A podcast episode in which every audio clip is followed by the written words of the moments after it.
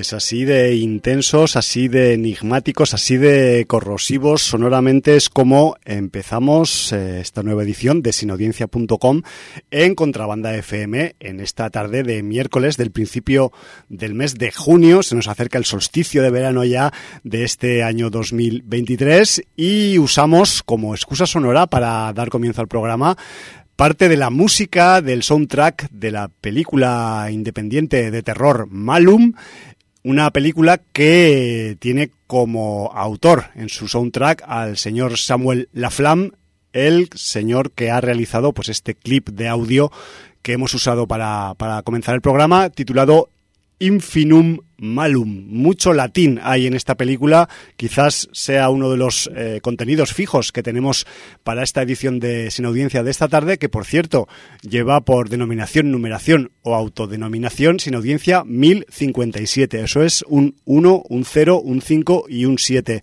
En el micro de control que en otros programas dicen que da problemas con la adicción y que se corta a veces la señal, pero que a mí por ahora me funciona, está este tipo que presenta Javi aka Hum y en el micro 2 con una esponja que, que, que, que tiene un azul eléctrico que, que, vamos, que refleja las pantallas y que te deja casi ciego, tengo a mi imprescindible partner Jordi. Buenas tardes, Jordi. Muy buenas tardes de este miércoles eh, que acontece siempre un sin audiencia en los sí, miércoles. O sea, de hecho, o sea, para mí no sé si la semana empieza o acaba con sin audiencia porque mmm, es, digamos, la, la, franja a partir de la cual planeo todas las demás cosas de mi vida. O sea, tú te das cuenta que desde hace casi 42 años, hay 42 años. Programas, quieres decir. Desde hace casi 22 años, cada miércoles, bueno, antes era jueves, pero luego pasó a miércoles. Sí, sí, sí. Semanalmente se perpetra un sin audiencia. Ya, a mí, yo intento olvidarlo, pero es, es difícil de olvidar. No sé, no Y- sé. y- y Prefiero no nuestra- pensar mucho en ello, la Nuestra verdad. intención es seguir perpetrándolo, o sea, somos así. Sí, es que además, o sea, mm, algún día nos psicoanalizarán y sacarán la verdadera razón por la que hacemos esto, pero en principio yo quiero pensar que nos da gustillo. Sí, no sé si es algo eso. freudiano o no, pero bueno, hacer radio mola y, y hacer eh, podcast en directo y no en offline, como hacen otras, pues mola más aún. Supongo que tiene que ver con las adrenalinas y con los las eh, sustancias eh, químicas que segregan los cerebros y, y las, y las glándulas del cuerpo, ¿no? No lo sé. Es una explicación científica, quizás es una explicación que no es científica y deberíamos dejar nuestro caso en manos de los expertos para que nos analicen. Bueno, me has presentado y no sé si has presentado el tema con el que hemos abierto. Sí, he dicho que era de Malum, Vale. era del señor Samuel Laflamme, y además es un tema de los más largos que tiene el soundtrack, que es el que lleva por título Infinum Malum. Y Malum no es que sea un señor eh, que mm, es malo por naturaleza, sino que es un apellido. Y eso, de eso iremos hablando un poco mm, más adelante en el programa. De Malum y de Di Blasi. Sí, exacto. Eh, vamos a empezar con la Vamos interacción con la sin audiencia. Debo decir que nos habéis dejado un poquito abandonados porque pocos likes este, este último programa. Pero nos comenta, nos comenta Bacio Zono 3 en en en mi like es perenne. Y sí, cuando no está Jordi se le echa de menos, aunque también estuviera bien el programa. Pero el par de dos es el par de dos. Valar Morgulis, Valar Duaris. Ay, Eh, luego tenemos eh, en el libro de visitas a Espinalzo que dice: Hola, recién visionada en la Gran N, que viva México. hostia. La nueva cinta de Luis Estrada. Aunque no es de género, no puedo más que recomendarla como fan de este director que nos dio joyas como El infierno de 2010, de la que hablasteis en el programa hace tiempo. Aquí nos ofrece una comedia esperpéntica y berlangui- berlanguiana Ajá. en la que hace una crítica demoledora sobre la realidad de su país y no deja títere con cabeza. Son más de tres horas de metraje que te dejan exhausto y ojiplático, y que uno de esos personajes resume en una sola frase. Pobre México, tan lejos del cielo y tan cerca de Estados Unidos. y siguiendo en la misma plataforma, La Madre, de Nicky Caro. Vehículo para lucimiento de Jennifer López y que comentasteis hace unas semanas. Sí. Coincido con Hum. Es un entretenimiento bastante potable. Lo curioso es que apenas dos semanas después Netflix ha estrenado Día de la Madre, cinta Hostia. polaca de Mateusz Rakowicz, que produce la misma plataforma y que tiene una premisa argumento sospechosamente idéntico. Y aunque más modesta en cuanto a producción, es también bastante disfrutable. O sea, ya tenéis La Madre y El Día de la Madre, Joder, ambas en la gran N. ¿Cómo estamos con las madres? Y podría seguir y hablar de Fury, producción vietnamita de El Banquiet, de 2019, que también cuenta la misma historia, aunque esta vez la protagonista no es una ex agente, sino una exdelincuente. Otro divertimento con hostias y persecuciones a tutiplen. Sospecho que si, productos le- si estos productos le siguen funcionando a la plataforma, su IA o algoritmo seguirá produciendo derivados ad aeternum. Y por último comentar que esta última ha merecido una precuela que se llama Furis, en vez de Fury en, singular, Furis en plural, Sí, sí, sí. que dirige la actriz protagonista, Van Verónica Engo, e igual de divertida que la anterior. Y qué bien que Jordi esté disfrutando de Agente Elvis, ojalá hagan más episodios. Nada más, un saludo a la sin audiencia. Pues muchas gracias, Saludo-. Y un saludo para ti.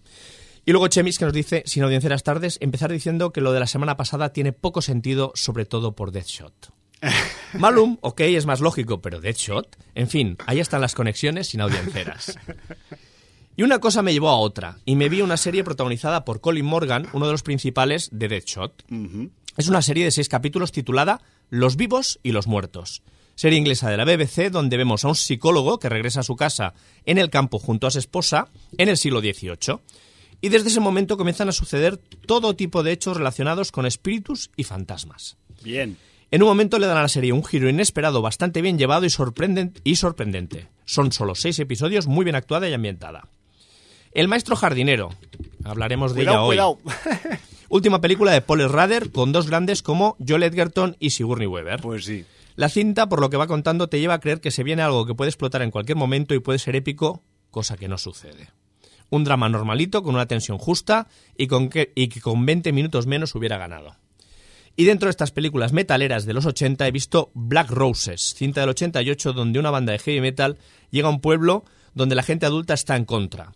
Desde que llegan comienzan a suceder extraño- extraños sucesos y muertes. La película es rarita. Por un lado tiene una banda sonora con buenas bandas de rock, pero la música entre escenas es algo así como medieval infantil. y luego los efectos de maquillaje, etcétera, dan un poquito de cringe. Como curiosidad, la banda de rock está de, de rock Black Roses está liderada por el gran batería Carmine Appice. Y sí, viviste esta es- y si viviste esta época, está curiosa. Carmine Appice, que por cierto era el batería de, de la gran banda de hard rock ahora, King Cobra. King Cobra. Sí, y muy amigo de Paul Stanley de Kiss. Eh, He visto una película que recomendasteis por aquí que me ha gustado mucho. Unicorn Wars, tremenda. Ojito con los osos amorosos. Pues gran sí. abrazo. Pues gran abrazo para ti, Chemix. Otro abrazaco. Y, y nada más. Pues esto es lo que ha dado de sí el libro de visitas y los comentarios en iVoox Muy bien. de esta semana. Y vamos con los estrenos. Entonces, Que vienen unos cuantos. vienen unos cuantos. Entonces vamos a ir por orden de más inaudiencero a priori a menos inaudiencero. Sí, y casualmente el menos inaudiencero. Es el que vas a hablar porque la has visto, pero es bueno, es, Es, es una- cosas que Es anecdótico totalmente. Eso es que tengo déficit de visionados. Jordi, me agarro a cualquier palo ardiendo, tío. Bueno, ahora, ahora nos explicarás. Eh, vamos a reseñaros muy rápidamente. Sí, sí, sí, rapidito. Tenemos Transformer, El despertar de las bestias. Eh, esta de Transformers, eh, me he tragado el tráiler. ¿Ah, y, sí? Ah, ¿Los has visto entonces? Yo no los he visto, pero bueno, los he pues, eh, pues ahora, ahora resulta que a los Transformers les das otras formas. Que en, en vez de recordar a robots, recuerdan a seres vivos. No voy a decir más. a, ¿Vale? ser- a seres vivos que pueden no estarlo. Bueno, o sea, son Transformers, pero que ahora en vez de salir de un coche a un camión, directamente en el tráiler se ven con la forma de... que te recuerdan a una película que ha protagonizado hace muchos años Charlton Heston. Ya, ¿Vale? vale. Entonces, bueno, pues... eh, el director es un tal Steven Campbell Capel Jr., Sí, que no tengo ni idea si dirigió alguna de las partes anteriores ni me interesa, porque, siendo sincero, yo de Transformers no he visto ninguna. Ah, Ninguna. Lo que te pierdes. O sea, he visto retazos alguna vez que las han pasado. De hecho, hubo una promoción en una cadena de comida rápida cuando mis hijos eran pequeñicos, que tenían 6 y 9 años o una cosa así, y nos regalaron los DVDs de las dos primeras y los tengo todavía precintados. Igual tienen em, cierto valor en el mercado negro de las No copias tengo físicas. ni idea porque los regalaba esta cadena de comida rápida y, y bueno, pues imagínate. Yo he de reconocer, Jordi, que la anterior, esta no la he visto aún y ya, ya veré si la veo con eso de los, de los, de los Transformers que se transforman en otras cosas. Pero sí que la de, la de los caballeros, la de la mesa redonda, la anterior a esta, me pareció cuanto menos curiosa. Bueno, Por- a mí, a mí la gente me ha dejado muy bien la de Bumblebee, que era esta especie de spin-off. Sí, yo esta no era tan, Y- tan friki no soy con Y el bueno, pues me, me la dejaron muy bien. Pero yo es que de Transformers. pff, mira que estaba enganchado a Mazinger Z y Transformers no me, no me, ha, no me ha entrado nunca. Bueno, en cualquier caso, eh, si queréis recuperar Transformers, el último caballero, para ir haciendo boca de lo que se os viene en, eh, en las salas este fin de semana, sin audiencia 749. ¿Era de Steven Caple Jr. eso, o no? eso parece que la hizo otro. o sea, Ah, la que- hizo otro, pues. No, parece que la hizo otro. No, me refiero al programa. O sea, Ah, no. 749. no- no está- nosotros, que decías que el director no había sido el Steven este. nosotros no estábamos todavía haciendo sin audiencia ese año. Madre no, lo, hizo el eh, Miguel Bahía. Vale. Por eso me gustó tanto. El Michael Bay. porque era una de sus pelis insignia. Bueno, este Transformers decir que a las voces al menos, eh, para las voces de todos los bichos, Sí. eh, de, los los- Transformers, de los roboces. pues tiene gente como Michelle Yeoh, Peter Dinklage, Ron Pellman, Peter Pete Dinklage. Davidson, Anthony Ramos, bueno, pues Ya eso, me ha ganado, ya me ha ganado. sepáis. Voy para allá. ¿Vale? Pero claro, para los que vean versión original, porque vete a saber qué, qué voces han puesto aquí. Eh, sí. Entonces, bueno, esta por un lado. Luego tenemos la que nos más. comentaban en el libro, El maestro jardinero, Sí. la nueva película de Paul Rader con el Joel Edgerton y la Sigourney Weaver. Exacto. Y bueno, no os voy a contar mucho del argumento. Tened mucho cuidado con la sinopsis que hay de estas películas porque eh, desvelan una cosa que yo creo que va a ser muy importante para algún girito en la trama. Es clave, creo yo. Pero tampoco mires las noticias, porque la web de Radio Televisión Española le ha hecho una entrevista a Joel, Joel, Edgerton sí. Y lo que ha hecho es, en cada pregunta que le hacía, hacer un spoiler. O sea, yo no me he enterado por la sinopsis, me he enterado por la entrevista. Ha sido un desastre, de verdad. O sea, no sé, no sé las pocas miras que tienen los Sí. programas de cine eh, o, o las entrevistas de cine que hacen en la web de Radio Televisión Española, porque, eh, a ver, señores, no hagan preguntas que eh, desentrañen el argumento. Es que esto es de primero de, de periodismo. Sí, o vete tú a saber si nosotros pensamos que ese dato es relevante y resulta que luego igual no es relevante. Ya te pero- aseguro que el dato seguramente es lo más relevante de la película y más como nos ha dicho Chemis que discurre luego la producción. Sí, pues el, el follón que tú Porque has... te, te esperas que haya una explosión de sabor que nunca hay, ¿no? Ya. El follón que tú te has llevado con RTVE, eh, yo me lo he llevado con mi web de estrenos normal porque en la sinopsis incluye un adjetivo que eh, hace referencia al personaje de Joel, que parece ser que, pues, que es importante. Lo que pasa que también me ha parecido que, que quizás sobraba. No sé, no he visto la peli. De hecho, Paul Schrader siempre me llama, aunque se ponga dramático, me refiero que es una cuestión, sea más divertido o sea más dramático, siempre es un tipo que hay que tener en cuenta. Lo que pasa, claro, que ahora que nos lo han chafado todo por todos lados, pues, no, sé, veremos, no sé qué ¿no? voy a hacer yo con el jardinero. No sé si voy a ir a, a ir a la clase del maestro jardinero o me la voy a ahorrar. Ya veré, a ver. Luego tenemos una película de suspense muy curiosa porque se llama Nato Cero o Nato O, no sé exactamente, El Yo- origen del mal. Yo creo que será Nato Cero porque al menos en la, en la web donde yo miro los estrenos, la O... Está tachada de- como un cero en informática, ¿vale? eh, sí, Te o lo sea, compro. Sí. Entonces, quiero, bueno, quiero pensar, ¿eh? Pues esta, esta película es muy curiosa porque os voy a leer la sinopsis antes de deciros quién es el director y quiénes son los protagonistas. Venga, va. Un asesino anda suelto por las calles de Nueva York, matando sin ningún tipo de patrón ni perfil de víctima. Vaya, hombre. Un profesor experto en criminología colabora con las en las investigaciones con una inspectora de la policía de la Gran Manzana. En principio dices, bueno, producción americana y tal. es una película española de un director debutante que se llama Gon Crespo y que al parecer, eh, con un presupuesto bastante limitado, rodó en Nueva York, que además suponemos que de Strangis, porque ya sabemos los costes que tiene Yo imagino. rodar en Nueva York, que ni las producciones americanas se atreven y se van a otros, o se vienen a Europa o se van a Canadá. o a etcétera, Canadá, etcétera, sí, ¿no? sí, sí. Se van a Montreal o a Eh, Vancouver. Pues bueno, pues Gon Crespo se ha ido a rodar allí y en el reparto tenemos a Lucía Guerrero, a Jesús Castro y a Tamara Arias. O sea que esto en Nueva York con un asesino en serie, con la policía, un criminólogo y tal, que sepáis que es absolutamente casero. Bueno, yo, Pues me los, yo me los imagino por los callejones de Manhattan, ahí, con un, con un par de punteros en cada punta del callejón, vigilando que no venga ningún agente de la ley y aprovechando para, para disparar y grabar, ¿no? En ese momento, no sé, me, me imagino un cine de guerrilla en New York City súper apasionante. No sé, ojalá hagan un documental de cómo se hizo. Luego tenemos una producción eh, francesa en coproducción con Alemania del director Jean-Paul Salomé, que es eh, Les Syndicalistes que aquí la han llamado un blanco fácil. ¿Le Y- o la? El artículo en francés supongo que yo lo pronuncio con una A neutra, es la, ¿vale? la, la le- es la, la sindicalista. se pronuncia la directamente. Sí. No, No, es, no es una vocal neutra. No, que se vea que es una señora. Vale, la sindicalista. Sí, exacto. Bueno, pues eh, está protagonizada por Isabel Huppert, Sí. que es la sindicalista, y narra una historia verídica, que es la de Maureen Kearney, que era una directora sindical de una multinacional nuclear francesa, joder. que denuncia unos acuerdos secretos que eh, suponen la pérdida de empleo para más de 50.000 trabajadores. Entonces, Joder, vaya lo que empieza como que los medios obvian la información que da esta directora sindical, Sí. acaba convirtiéndose en un acoso y viviendo una parte violenta contra esta, esta mujer. Entonces, bueno, pues ya. supongo quien esté al corriente de la historia verídica de Maureen Kearney, pues sabrá cómo acabó. Sí, sí, sí. Pero quien no, pues tiene la oportunidad de ver esta producción, que es de 2022, por cierto, eh, que nos viene del país vecino. Muy bien.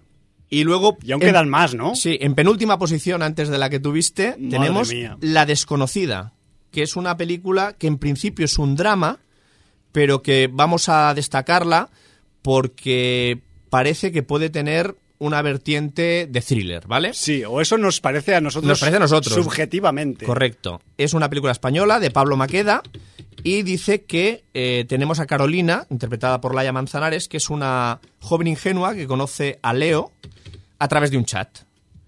Leo es un hombre adulto que se ha hecho pasar por un chico de 16 años Hola. y engañándola consigue quedar con ella en un lugar apartado.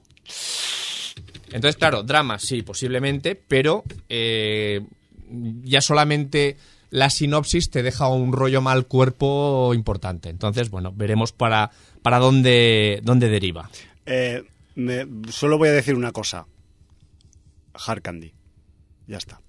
No, ya- sí, lo que pasa que ya no, voy sé a decir si, nada más. si tendrá una resolución como la de Hard Candy, que I- eso nos gustaría mucho. I don't know. Y ya veremos. I don't know, no. Eh, bueno, pues tenemos Laia Manzanares, como bien he dicho, Manolo Solo, Eva Llorac o Blanca Parés, entre otros. Sí, sí, la verdad es que, joder, es una peli que tiene pinta de no tener, pues eso, un gran presupuesto, un poco más que igual que Nato Cero, pero que, que apunta maneras. Otra cosa es que se acabe quedando en el drama o que vaya, pues, hacia el género. Eso ya lo, ya nos lo enteraremos más adelante.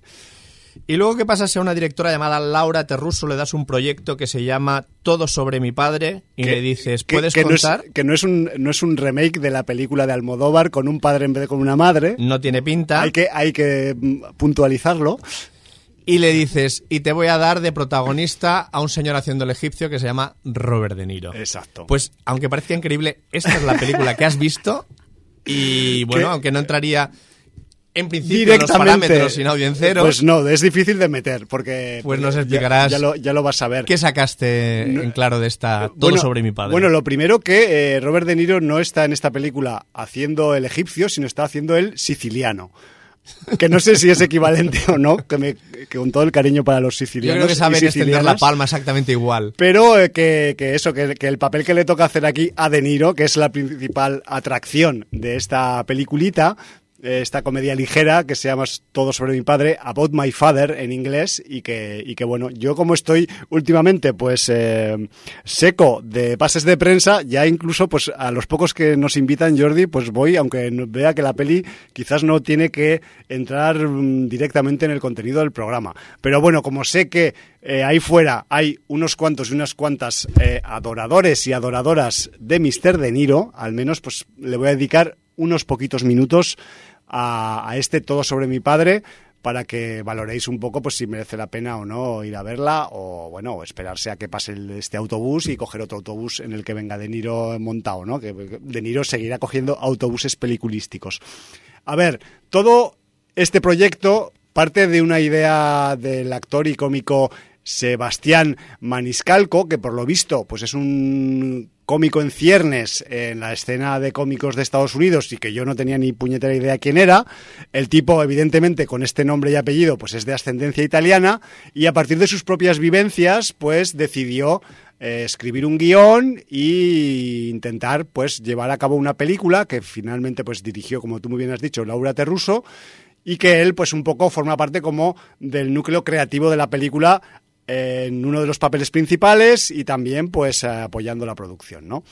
Eh, la cuestión es que este actor, el Sebastián Maniscalco, si no os suena, quizás el nombre, su cara aquí sí os va a sonar un poquito, porque el tipo ha picoteado algunos papeles en títulos bastante conocidos como The Green Book o El irlandés de Scorsese. Me refiero que yo no me acuerdo si tenía muchas frases en el irlandés de Scorsese, pero, pero sale ahí, ¿vale? Entonces, ¿qué es lo que nos cuenta? Eh, está todo sobre mi padre. Pues la verdad es que lo que tenemos aquí es eh, una pareja mm, formada por un ítalo-americano, que por un lado es el Sebastián y por el otro lado pues una anglosajona de Washington DC, que, que en este caso pues es la, la actriz, ya lo intentaré decir cuando lo pueda ver, porque la tengo aquí la, la ficha de la, de la película. Es la es que no me sé el nombre de memoria, es Leslie Bibb, la, la chica que es la,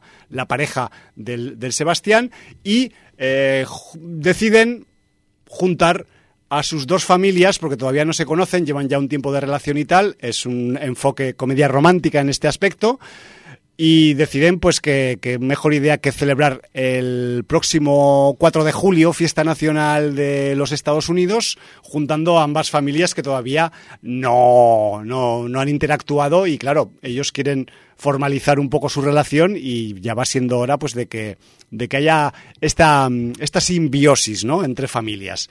Entonces, la cuestión es que, eh, por un lado, pues el padre viudo del chico, del Sebastián, pues es un siciliano de pura cepa, que además se dedica al negocio del estilismo de barrio, aunque en otros sitios se le puede llamar peluquería. Y por el lado de la chica lo que tenemos es pues a una mm, pareja, como padre y madre, donde el padre dirige una cadena de hoteles super pijos y la madre se dedica en cierto modo a la política o a la crítica política modo conservador de los de allí de, Washington DC, ¿vale? Entonces, con esta idea tan peregrina de juntar a estas dos familias, pues se supone que el choque conceptual está asegurado y es supuestamente la base del factor de la vis cómica que va a tener todo sobre mi padre.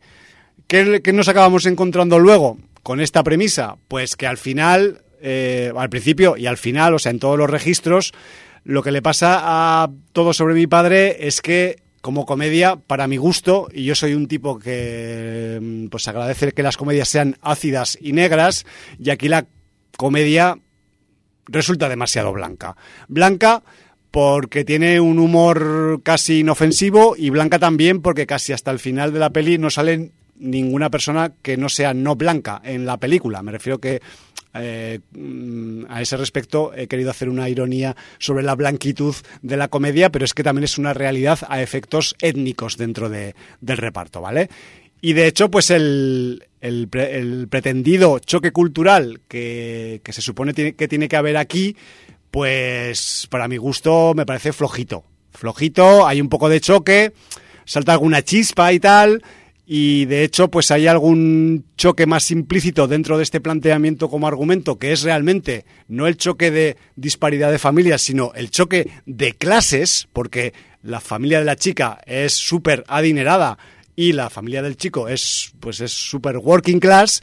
Y de este detalle totalmente implícito en la trama y en el planteamiento pues no se saca apenas partido cuando tiene grandes posibilidades porque la familia rica blanca, que posiblemente no lo dicen, pero por su aspecto y por las cosas que les salen por la boca, sea bastante cercana al trumpismo, o sea que me refiero que estamos ahí en un, en un eh, sector eh, humano de la sociedad yankee que se le podría haber sacado un poco más de punta y además con los tiempos que corren y yo entiendo que, que son el objeto de, de, choque de los italianos contra, contra los ricos, pero al final el retrato que acaban haciendo de la familia rica pija es una mezcla entre odiosa y entrañable, entonces el choque no acaba de funcionar tampoco porque mm, quizás deberían eh, pues haber eh, afilado los rasgos de la familia rica para que eso ocurriera de forma más contundente, ¿no? Y de hecho, pues claro, como son, aunque sean chungos, como son entrañables, pues no, ¿para qué les vas a tirar puñales y ácido sulfúrico si realmente pues no,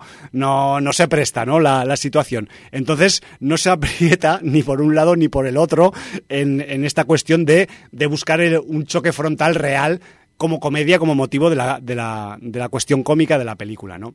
Entonces, eh, pues el, el supuesto choque, para mi gusto, pues lo primero, no tiene el efecto deseado y lo segundo, acaba como si hubiera sido utilizado un petardo con pólvora mojada, ¿no? Porque, porque acaba, pues eso, eh, eh, apuntando algunos detalles que podrían ser motivo de un buen desarrollo, pero que no se acaba produciendo. Y luego, pues a ver, o sea, evidentemente, una de las razones principales por la que la gente pueda ver esta película es por la presencia de De Niro en el reparto.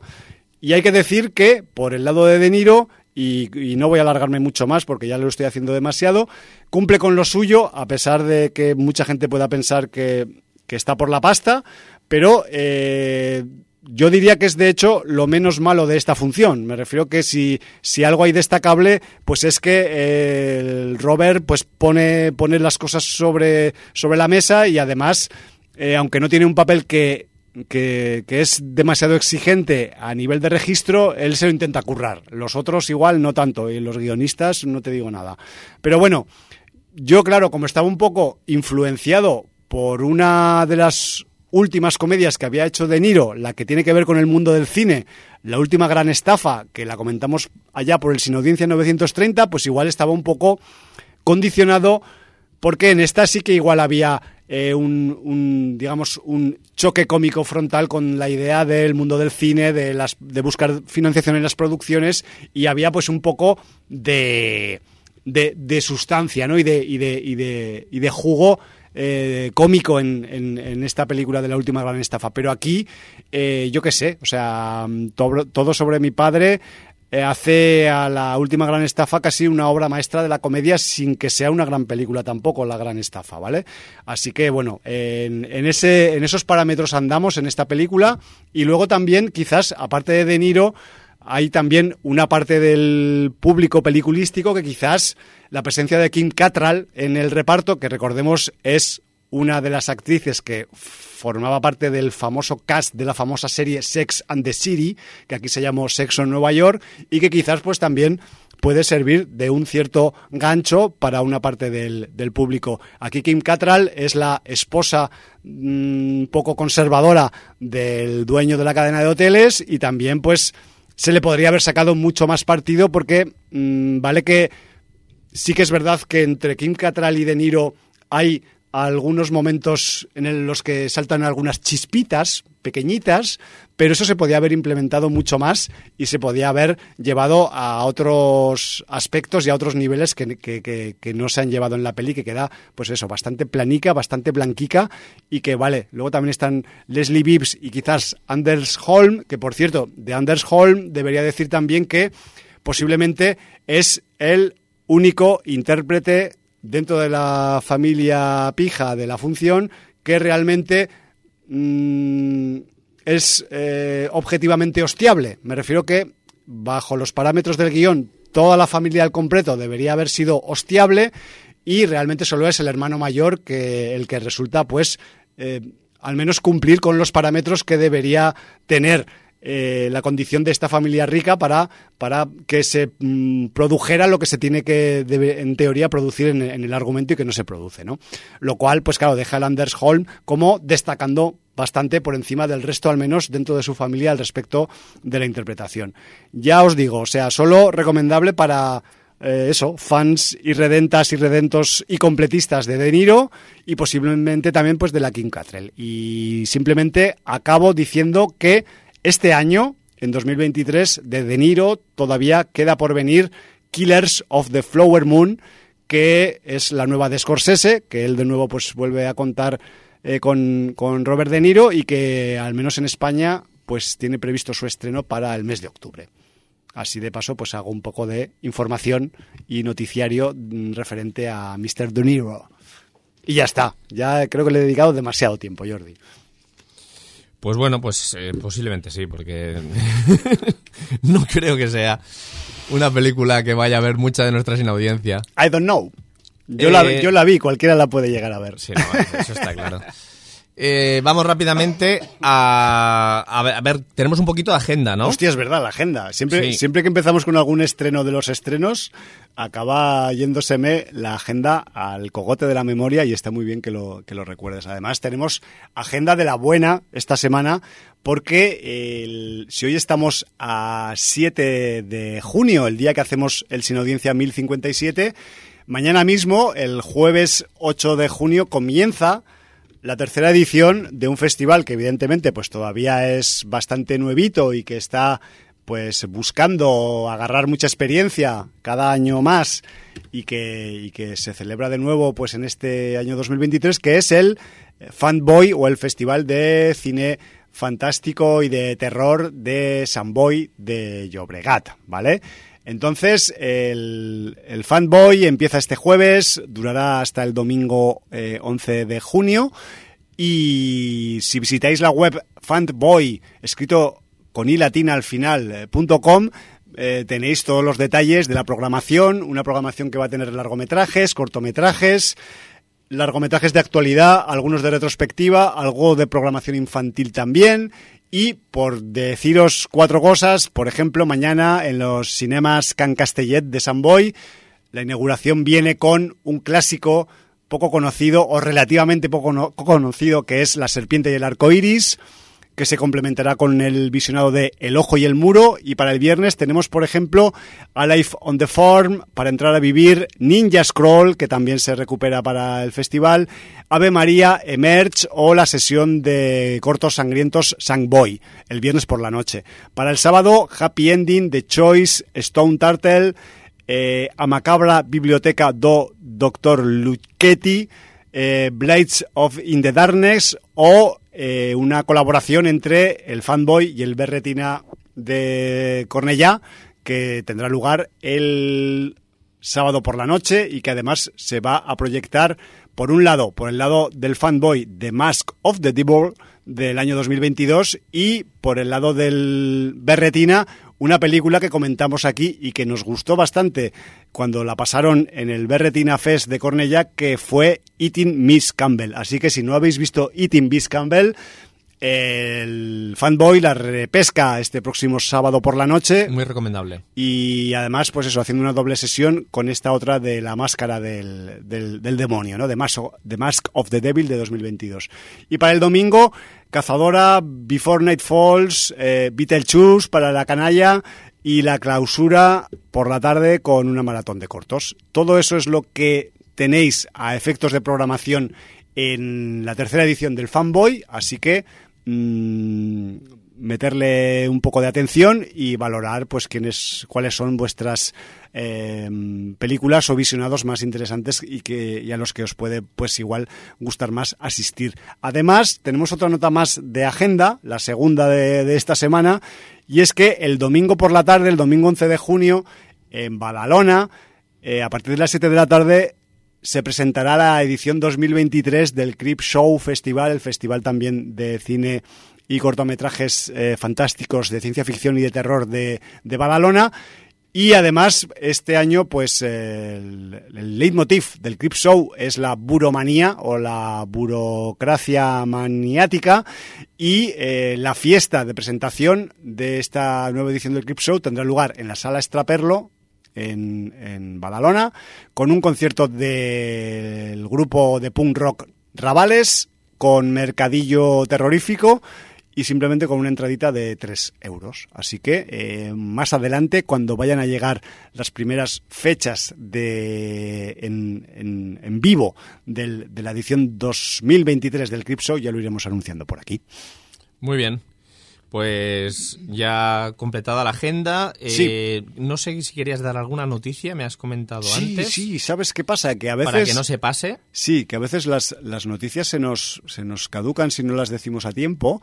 Y de hecho, bueno, hay noticias, evidentemente, sobre todo en este mundo hipertecnificado, que cuando tienen que ver con la tecnología, que se te pueden quedar eh, obsoletas en, en días prácticamente, ¿no? La primera no es de tecnología, sino es un poco de una noticia que podríamos considerar positiva o alegre dentro de lo que eh, puede ser alegre eh, algo que tiene que ver con Art the Clown, pero hemos de constatar que ya se ha em, anunciado que Terrifier 3 va a contar con un presupuesto elevado para su producción y que... Un millón de euros.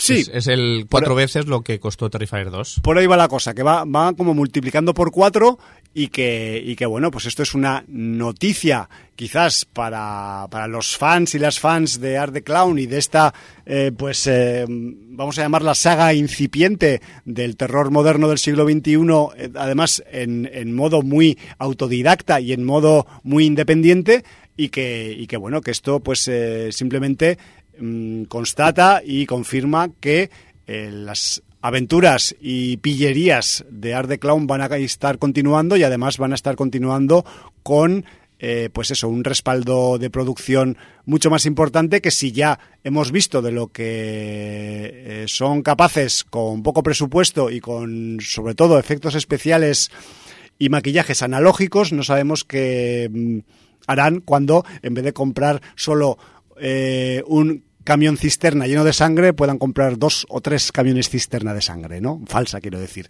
o de cerdo, o de animal em, que ha muerto felizmente. En fin, que me refiero que eh, es una buena, gran noticia. Estaba un poco cantado, pero no sabíamos hasta qué punto iba a tener el alcance, digamos, mediático del éxito de la parte 2 para que repercutiera un poco en la 3. De hecho, pues la gente ya está haciendo especulaciones sobre qué es lo que va a pasar en Terrifier 3 a nivel argumental tal y como se quedó la cosa después de la 2, porque ahora sí que hay que pensar en que va a haber una, una continuidad argumental y tenemos que un poco pues eh, que ir valorando que, hacia dónde va a ir, ¿no? Entonces, pues hay abiertas ahí varias, varias vías en, en cuanto a la cuestión del, del argumento de esta tercera parte.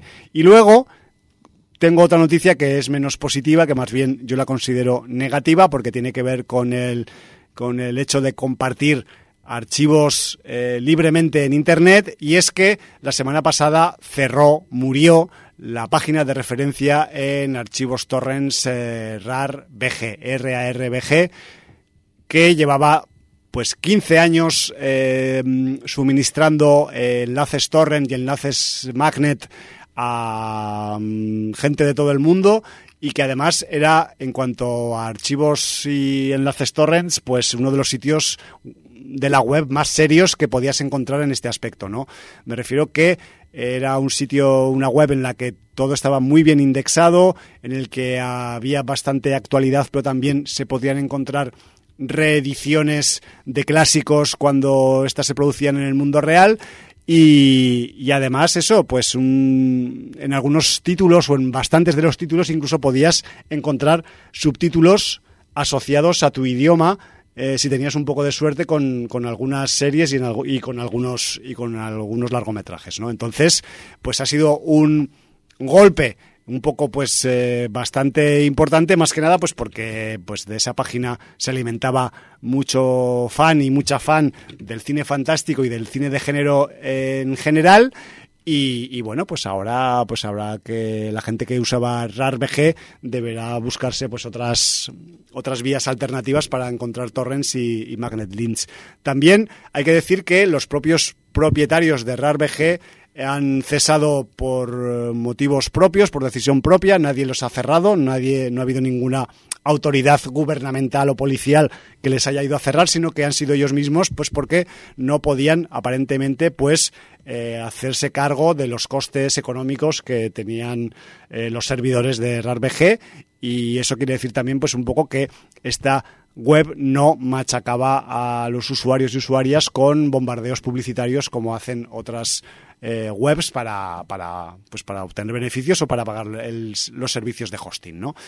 Y luego también decir que, eh, a modo anecdótico y relacionado con la muerte de RARBG, que en distintos sitios de Internet como GitHub, por decir uno, han aparecido listados bastante completos de los magnet links que había en RARBG. Me refiero que si queréis bucear un poco por la web, pues vais a encontrar eh, pues algunos archivos de texto bastante extensos para ser archivos de texto con listados de los Magdalens que, que había residiendo en, en RARBG. Lo digo como, pues como nota curiosa al respecto de la gente que se pueda quedar ahora pues un poco perdida con la desaparición de, esta web, ¿no? Y ahora pues eh, es una obviedad, pero ahora queda un hueco muy grande que cubrir en la red.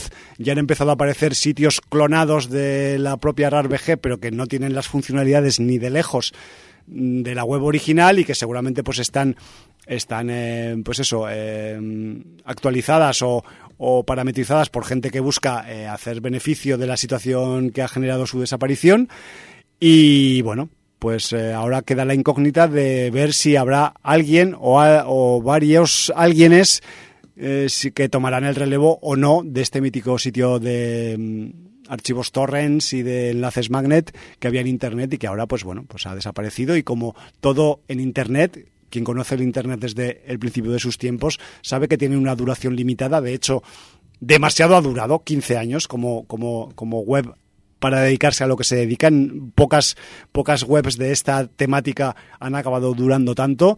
Y bueno, ya veremos a ver si hay alguna que tome el relevo, si es tan buena o no, o quedarán, pues eso, las los clones de las anteriores que había clonadas y, y, veremos pues si los torrents se seguirán usando o no en el futuro de próximo de internet, lo cual es una incógnita también tecnológica, pero bueno, eso el tiempo lo dirá. Muy bien, pues eh, ahora vamos a pasar con los visionados. Sí, vamos. Yo, yo, voy a comentar una película que he visto que es de 2022 y que me llamó la atención por quien escribió la historia Ajá. y, y Cuenta, la ha co-guionizado. Estamos hablando de una película que se llama Sick, enfermo. Sick a secas. Sí. Vale. Y el creador de esta historia es el señor Kevin Williamson, que es el guionista de toda la saga de Scream. Toma, toma. Entonces, eh, mm, debemos decir que este hombre, pues cuando se enfrenta a los slashers, siempre les da enjundia. De hecho, posiblemente es eh, de los mejores escritores de slasher que quedan en la actualidad. Uh -huh. Y, y a, a, este hombre se le, se les, eh, se le ocurrió la idea de esta película eh, precisamente pues durante la pandemia. Ya Entonces, ves. aunque la película es de 2022, eh, nos pone temporalmente en 2020, en el inicio de la pandemia, cuando se Ay. sabía muy poco del COVID-19. En marzo. Cuando empezaban. Sí, abril, concretamente dicen la fecha, en el momento es abril, cuando ya se empiezan a cerrar varios estados de Estados Unidos y, y se empieza a aislar a la gente. Claro. Y, y donde empiezan a haber algunos movimientos de jóvenes que no se creen lo de la pandemia y empiezan a hacer estas fiestas del final del, Del mundo, ¿no? Del mundo, sí, todas estas cosas, ¿no? Un poco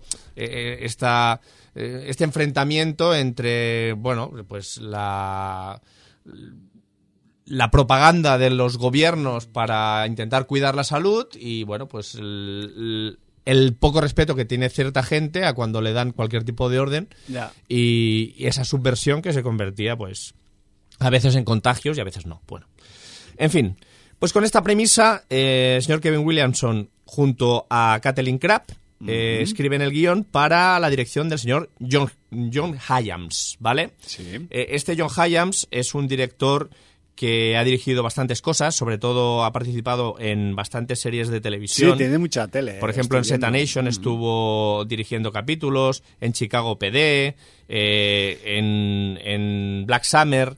Y luego ¿Sabes qué he visto, Jordi, que ha hecho John Hyams, eh, Soldado Universal, el día del juicio Sí, final? es que él empezó haciendo eh, secuelas. Claro, claro. Y entonces, eh, bueno, Lo veo, pues, lo veo. pues, eh, de, de Soldado Universal hizo eh, Soldado Universal Regeneración y Soldado Universal el día del juicio final. sí. Joder, qué fuerte. Y luego hizo otra con Van Damme de protagonista que se llamaba Cerco al enemigo, que estaba rodada en Canadá en el 2013, ¿vale? Hace Vale. 10 años.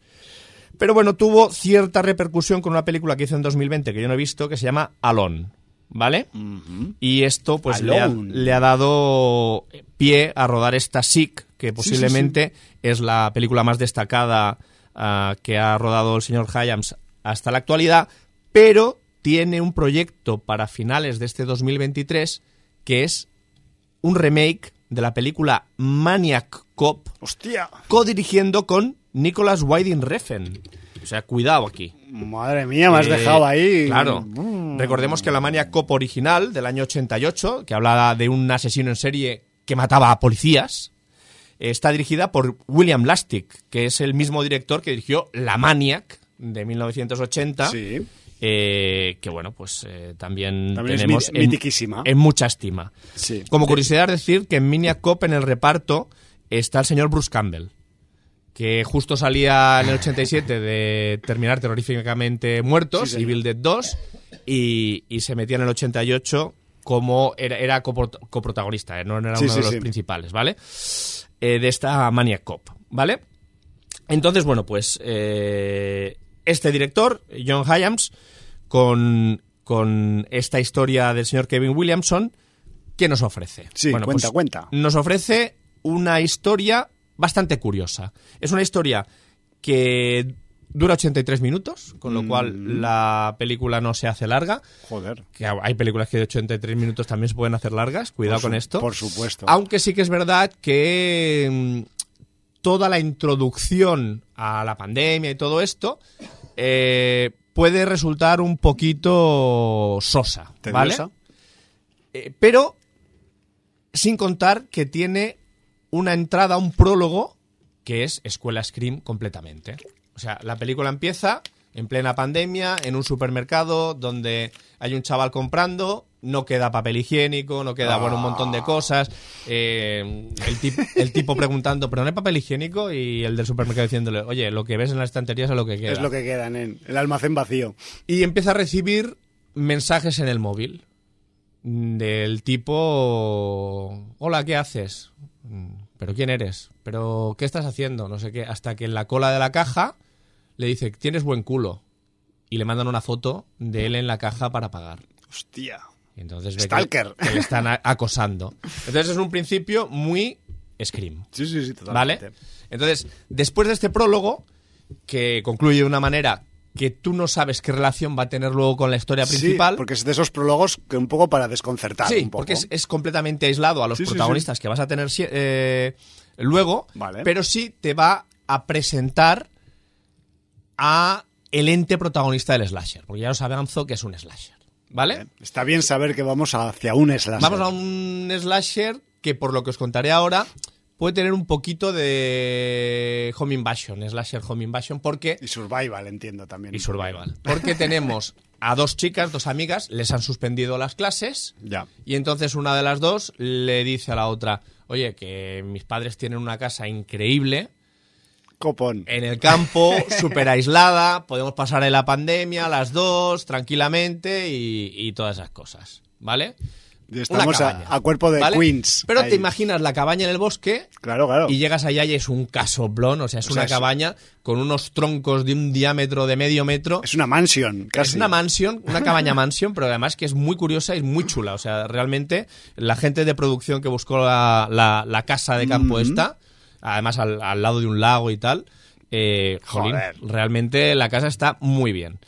Eso sí, a mí me llama la atención cómo eh, los norteamericanos tienen estos casoplones y luego la seguridad es tan mala en estas casas, que son todo ventanas de cristal, que Ah, rompes con una maceta o con una piedra, y, y esas casas tan caras y tan bonitas y tan increíbles, y esa construcción en madera natural y tal, no sirve de nada porque eh, cualquiera te puede entrar en Exacto. cualquier momento y por cualquier lado. Claro, es que cuando hacen esas casas no piensan en que van a salir en un slasher. No, eso sí, claro, la seguridad para entrar es nula, pero también sirve para salir si estás en una habitación porque Sí, sí, sí, eh, sí. rompes también cualquier cosa. Exacto. Muy fácil de romper. Bueno. ¿Vale? Mucho ventana. Casas guapas pero rompibles. Vale. No necesitáis saber nada más. Eso. Las dos amigas se van para allí. No sabemos qué conexión tiene el prólogo con la historia.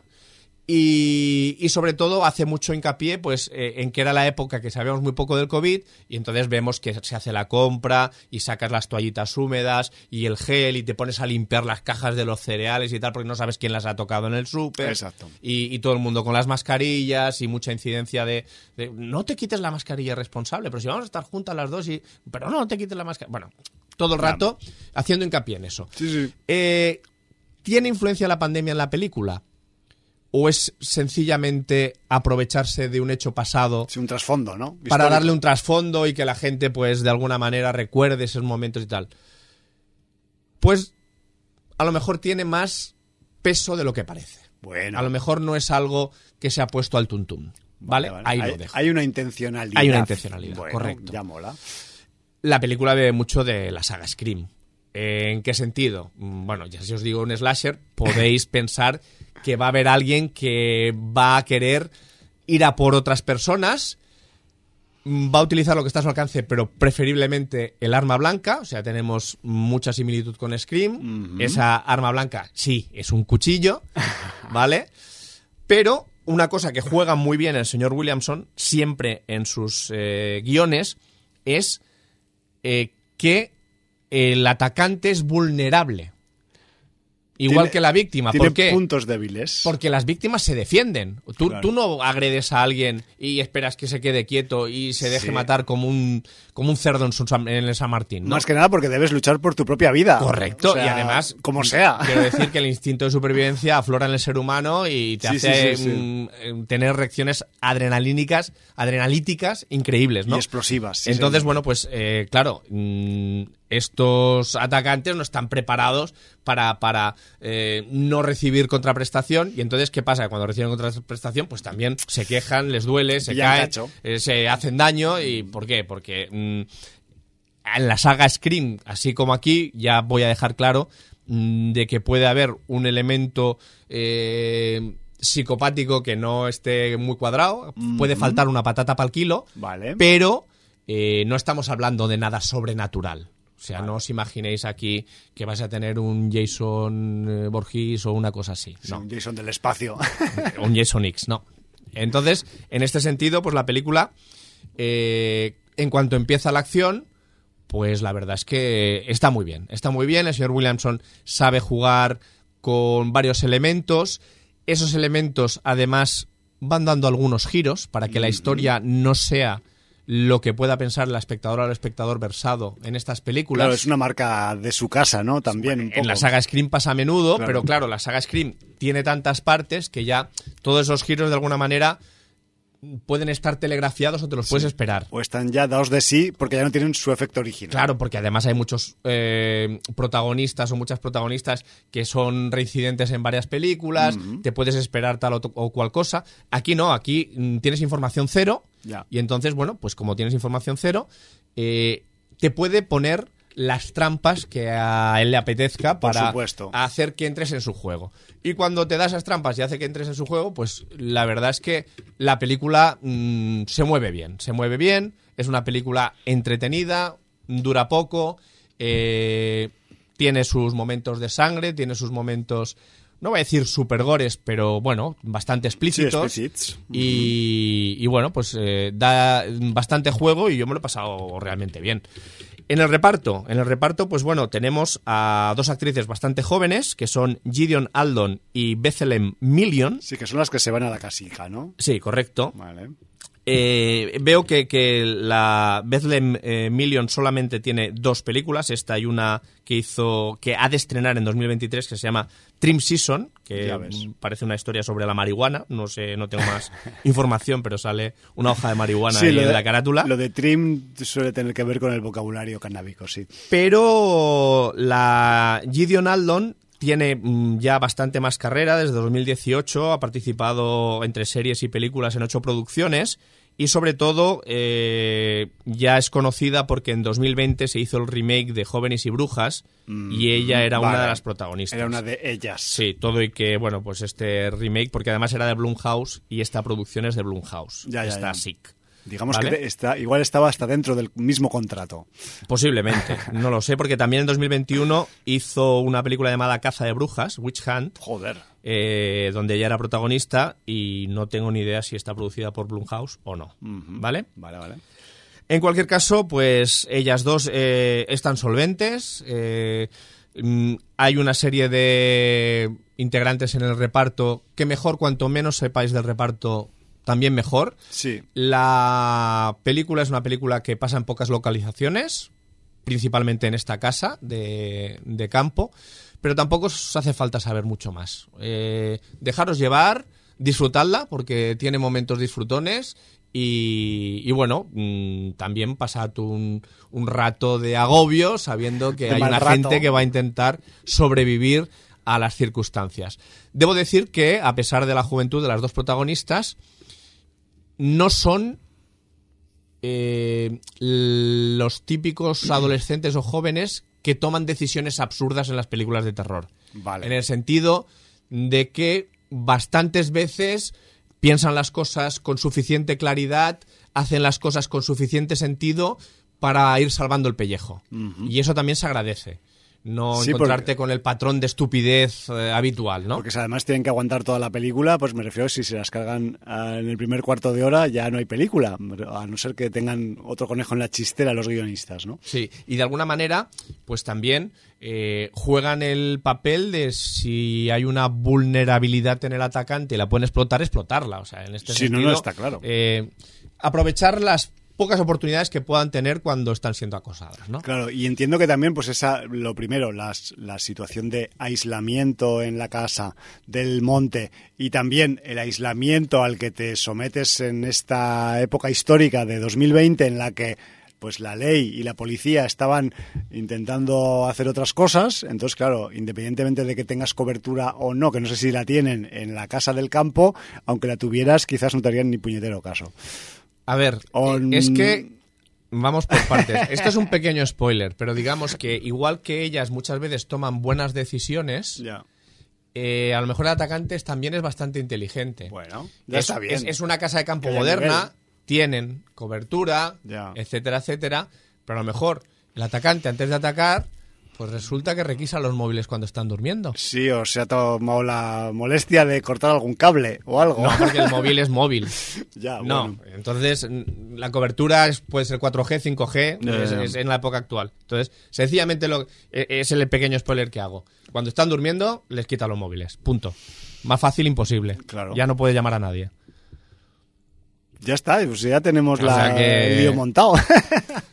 que hay suficientes neuronas por un lado y por el otro para, bueno, pues para Para que haya un poco de contrarrestando, para, para no tomar las decisiones erróneas que vemos en muchas películas y que a veces dices, o sea, es que eh, nadie en esa situación haría una cosa tan estúpida. no, y que aparte las decisiones erróneas ya se han convertido en un estereotipo más de, determinadas Scream- películas Scream, de la primera Scream, si os acordáis, estaba el que todo el rato decía, es que esto es el paradigma de las películas de terror, nunca vayas solo a un sitio, no te separes del grupo, no, etcétera, etcétera, ¿no? Sí, sí, sí. O sea, el, el ABC. El ABC, sí, sí. Muy bien. De- deconstruyendo el ABC del terror. Muy bien. Entonces, bueno, pues eh, película recomendable, película para pasar el rato y ya te digo, mm, 83 minutos, no necesita más y, Directa la encía ahí. Ya, Y sí, ya sí. la mascarilla. y película curiosa porque además eh, de alguna manera te recuerda todos aquellos A esas vainas, tics sí, sí, sí. que tenías eh, al principio de la pandemia, ¿no? Sí, que tampoco ha pasado tanto, pero ya nos parece que está como súper lejos. Eh, es y que- es antes de ayer. como Claro, o sea, eh, son dos años y pico, pero parece que, que hayan pasado décadas, ¿no? Sí, sí, sí, parece que fue eso, en el siglo XX, ¿no? Es una, una pandemia del siglo XX. Y eso es supervivencia, porque Ah, el cerebro del ser humano está preparado para olvidar las Sí, cosas malas o para y, quedarte, alejarlas, y sí. quedarte con las buenas. Bueno. Para eso están películas como Chic, para que no nos olvidemos de lo chungo que puede llegar a ser una pandemia. Sobre todo si te vas al bosque y a la casa equivocadas. Qué bien, me mola, me mola que se pillen eh, pues temáticas eh, subpandémicas, eh, para, porque ya es historia, ya podemos usarla en las películas y en los guiones.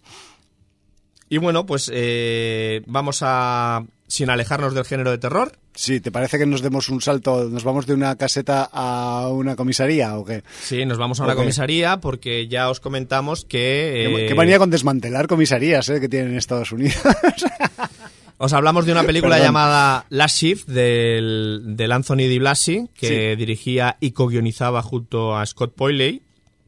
La hizo en el 2014. Eh, estás buscando el programa en que hablamos de ella porque fue hace muy poco, ¿no? Sí, fue en el Sin Audiencia 1050. O sea, fue hace 1050. siete programas. Sí, sí, tal cual. Entonces, bueno, pues esta producción de serie B con pocos medios, pero que nos, dio- nos dejó muy buen sabor de boca, se ve que el señor Di Blasi, eh, casi 10 años después, 9 años después, dijo, pues la voy a volver a rodar con más dinero y, y a lo mejor cambiando alguna cosilla. Sí, lo que sería una especie de autorremake. ¿no? Autorremake, Porque sí. no sé si, se- si existe el concepto, pero. bueno, pero, pero hay directores que lo practican. pero el Anthony lo ha practicado. con Fanny este Gaines, caso. por ejemplo, también, se hizo, etcétera, etcétera. Sí, sí, sí. Entonces, no, bueno, no es, no es muy habitual, pero a veces. pero a ocurre. veces ocurre. Sí. Entonces, bueno, pues el señor Di Blasi lo ha hecho y eh, ha presentado este 2023 Malum. Sí, Malum, que de hecho, pues eh, hay gente como yo mismo que, que os que lo reconozco públicamente que eh, pues eso encontré Last Shift a partir de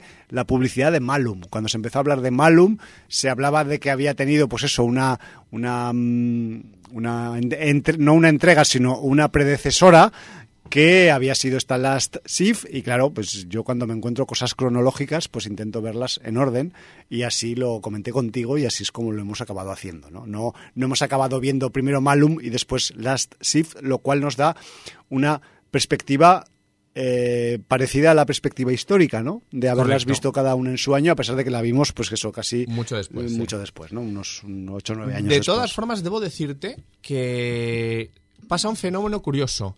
La gente que no ha visto la Shift y ve Malum le gusta mucho. La encuentra una muy buena película de terror, eh, con algunos giros Sí. muy chulos. Templada, que tiene su temple ahí, sí. Pero la gente que antes de ver Malum ha visto la Shift, de alguna manera prefiere la Shift. A ver, de eso vamos a hablar aquí ahora, porque nosotros estamos dentro de ese rango, creo, de ese, de ese, de ese grupo, ¿no? De, esa, de, es- de ese, de ese conjunto de, de espectadores. Y, y la verdad es que, a ver, o sea, mm, podemos pensar que eh, con el antecedente de la SIP, eh, pues la película Malum pues va a ser una mera copia, lo cual tampoco es real, sino que es No. simplemente una, vamos a decir, una reimaginación de la misma historia Correcto. en la que se repiten algunos componentes y otros no se repiten y que profundicen algunos aspectos que imagino que económicamente pues no se dejaban profundizar en la entrega original. Entonces eh, son, son un poco esas pequeñas diferencias que hacen que a mí, por ejemplo, pues haya cosas de la Shift que me encanten y que me parezcan muy buenas a efectos sobre todo de una película de presupuesto muy ajustado al respecto de su sucesora, que me refiero que se supone que eh, tiene más eh, económicas y tiene más posibilidades, pero también debemos valorar como espectadores cronológicos de esta, de esta, de esta dupla de títulos que, claro, nosotros estamos influenciados también porque eh, ya conocemos cosas que se van a repetir en la historia de Malum porque hemos visto primero la Shift. Entonces, Correcto. entiendo que haya gente que si ha visto solo Malum, pues eh, se congratule ¿no? de este título y diga, hostia, que, que pues sí, que tiene, sus, tiene ahí su fuerza, tiene su garra, tiene su originalidad. Es bastante perversita en algunos momentos también, sobre todo conceptualmente. Y, y yo qué sé, me refiero que a ese nivel mm, yo creo que se pueden ver las dos, pero que deberíais elegir qué queréis hacer con vuestros visionados antes de hacerlo, mm, por si queréis un poco, pues eso, ser como nosotros y verlo cronológico, o queréis simplemente pues ver la última, que es la más novedosa, y ya está, ¿no? Claro que tampoco sé lo que le pasaría a la gente si viera primero Malum y luego la. Entonces, Ya. igual la Shift le parece. Eh, claro, habiendo visto la otra, Sí, a puede ver- parecerle también más modesta y con menos medios, y, aunque yo pienso que tiene eh, algunas cosas mejor solventadas. Sí, no, y de hecho la original Last Shift tiene algunas, eh, vamos a decir, subtramas o, o partes, digamos, secundarias del guion que se han obviado en la nueva y que son muy buenas en la original. Me refiero que con, con esto quiero intentar decir que, que incluso mm, si, haz- si obvias algunas cosas que son troncales en las dos, podrían ser incluso visionados diferentes en un momento Sí, dado. sí, Porque se parecen mucho, evidentemente, la premisa es la misma, pero el- yo creo que el desarrollo, también en función de su momento histórico de cada una y de su momento económico, van por sitios ligeramente diferentes. Entonces, ya comentamos en el 1050 qué es lo que nos pareció la Shift. Aquí vamos a intentar un poco, pues, eh, decir la nuestra sobre Malum. Y si eso queréis complementar la, el comentario, pues también podéis escuchar el programa de hace siete semanas, ¿no? Que, Correcto. que está súper súper cercano, ¿no? Pero para que veáis un poco la similitud, aquí la premisa de Malum acaba siendo pues algo así como que mientras y esta sinopsis es de cosecha propia, ¿eh? no es la de no es la de la web, no es la de eh, la base de datos de películas, es la que a mí me parece que debe ser contada. Y es que eh, estamos en una pequeña localidad de la parte centro-sur de Estados Unidos y mientras eh, hay alborotadores por la ciudad, em, partidarios de una secta local montando bullas, haciendo manifestaciones, eh, poniendo un poco en jaque al pequeño cuerpo de policía que tiene la localidad, pues una policía novata se enfrenta a lo que será su primera noche de servicio. Y qué le toca hacer, porque lo ha pedido ella mmm, presuntamente, pues eh, prestar servicio en una comisaría a medio desmantelar que va a acabar dejando de estar operativa, pero todavía mmm, necesita, pues eso, el servicio de mantenimiento de vigilancia mínimo para, eh, para que se acabe de desmantelar. No sé si os suena mucho, si habéis visto las SIF, pero quitándolo de los eh, alborotadores en la vía pública, la, la sinopsis es la misma. Y esto es algo que lo vemos desde el minuto uno de, la, de, de Malum y es que uno de los componentes que se han decidido implementar en, esta, en este remake de la historia original es la parte sectaria, la parte de la secta, la parte del culto eh, que está relacionado con las cosas extrañas que acaban sucediendo en, la, en esta comisaría en, en fase de desmantelación y que es un poco pues una de las principales diferencias a efectos, digamos, de minutaje en, el, en la peli y a efectos también de implementación del casting, del, del, reparto de la película respecto a la original, ¿no? Que me refiero que es un...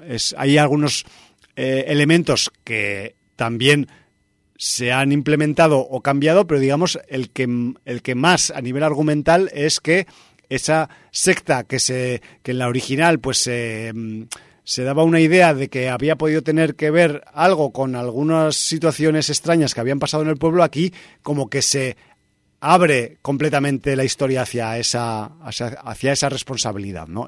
Eso y que parece ser que la secta pues no son cuatro gatos como en la película original, sino que parece que tiene una base social pues más eh, fuerte de lo que podría parecer, lo cual también pues da mucho juego. Sí, porque además eh, se celebra el primer aniversario de un acontecimiento que tiene que ver con esa secta. Con la secta, claro. entonces, los adeptos a esa secta están haciendo altercados esa noche en la ciudad eh, por celebrar de alguna manera pues ese aniversario sí. especial. Sonomástica claro. chunga. Entonces, ¿qué pasa? En la Last Shift original lo que tenías era que ibas descubriendo poco a poco la situación de esa novata que estaba en esa comisaría que estaban desmantelando para hacer una guardia y su relación con esa comisaría y con lo que había pasado un año antes. Sí. Y es algo que te van introduciendo poco a poco y que no lo conoces desde el principio.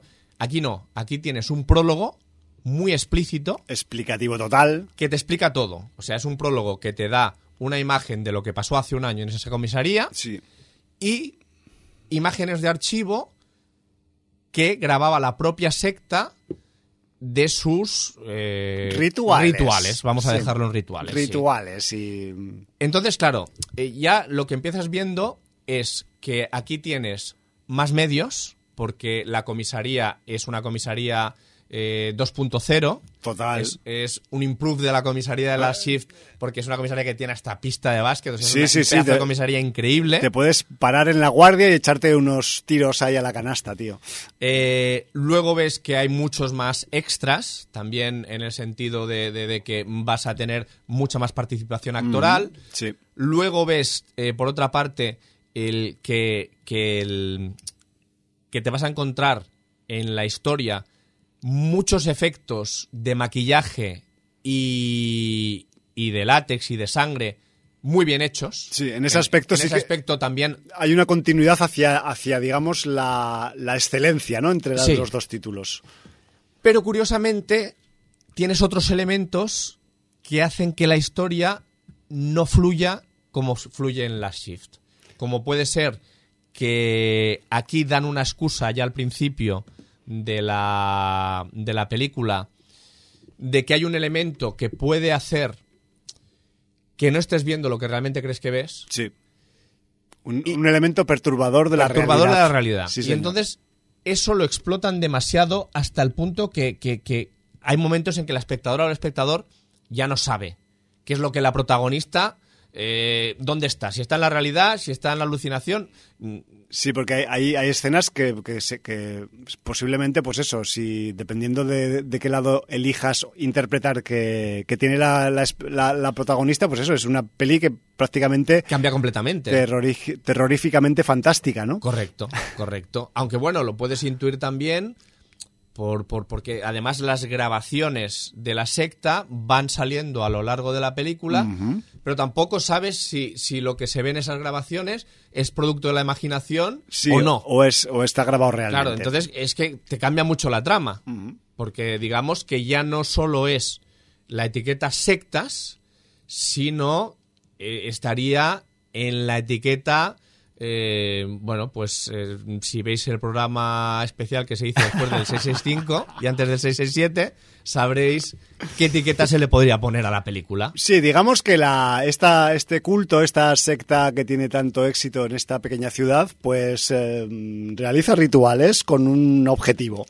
Con un Y- objetivo y, y además Un objetivo claro, además, y- Sí. y, ese objetivo pues requiere... tiene nombre, además ese objetivo. Sí, tiene, tiene nombre, está escrito en algún que otro libro y aparte, pues para conseguir ese objetivo, eh, los rituales deben tener determinados condicionantes. sí señor. No sé si estamos siendo ya demasiado explícitos Bueno. o no, pero bueno, Diga- digamos que es una secta que hace rituales satánicos. Lo dejamos ahí. tal y ya cual, está. sí. Y que ¿Vale? quiere, y que quiere además conectar no- con, con realidades de, que no son la nuestra o con No es algo que se oculte porque tenéis imágenes de archivo Sí. donde se habla de, de- de esa invocación en, en el minuto uno de película, ¿vale? Sí, tal cual. Entonces, bueno, pues eh, claro, el- la película está muy bien llevada, pero claro, transita por lugares comunes que los que hemos visto la Shift ya conocemos. Entonces, el elemento sorpresa se pierde un poco.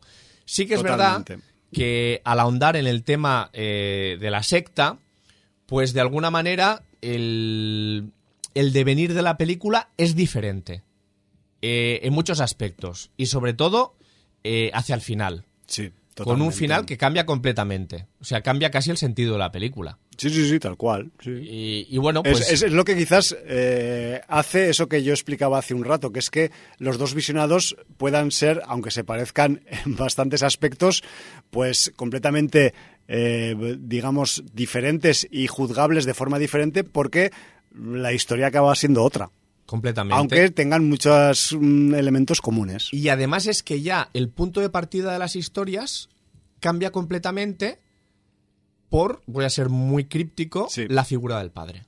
Claro. Sí, esta policía de guardia, pues tiene un padre que también era policía y que tuvo...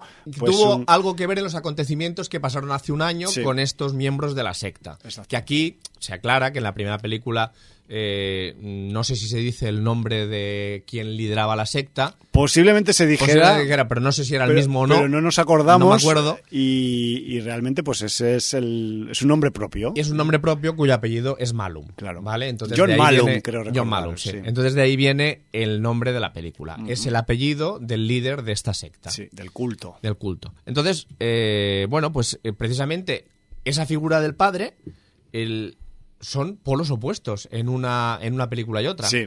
Y a partir de aquí, eh, pues aquí el señor Di Blasi ha querido desarrollar mucho más la historia de la secta, la relación de la secta con, con el entorno que tenía y también con el pasado de esta policía novata, eh, que bueno, pues eh, mm, pudo tener una relación con esta secta, no solamente porque su padre fuera quien impidió un asesinato en masa de, de chicas que habían cogido para sacrificar, Sí.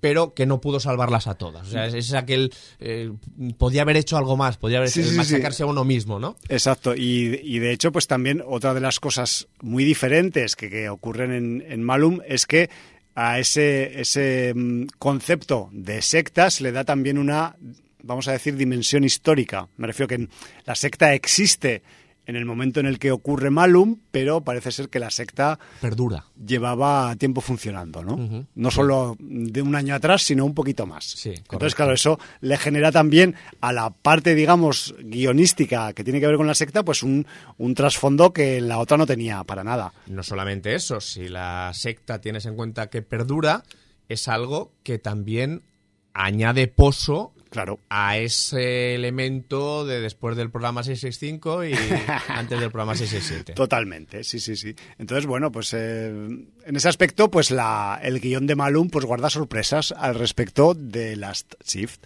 Me refiero que a ese nivel, pues igual el, el hecho de tener un poco más de presu, pues ha hecho también que Di Blasi expanda la parte argumental de la secta y le dé pues esa mm, ese, ese peso extra que quizás en la original pues no lo tenía tanto, ¿no? sino que quedaba un poco más deslavazado y que tenía que ver simplemente como una, entre comillas, eh, influencia chunga que había en el entorno de la, de la policía y de esta comisaría, ¿no? en la que habían pasado cosas un año atrás, casualmente también en la peli original.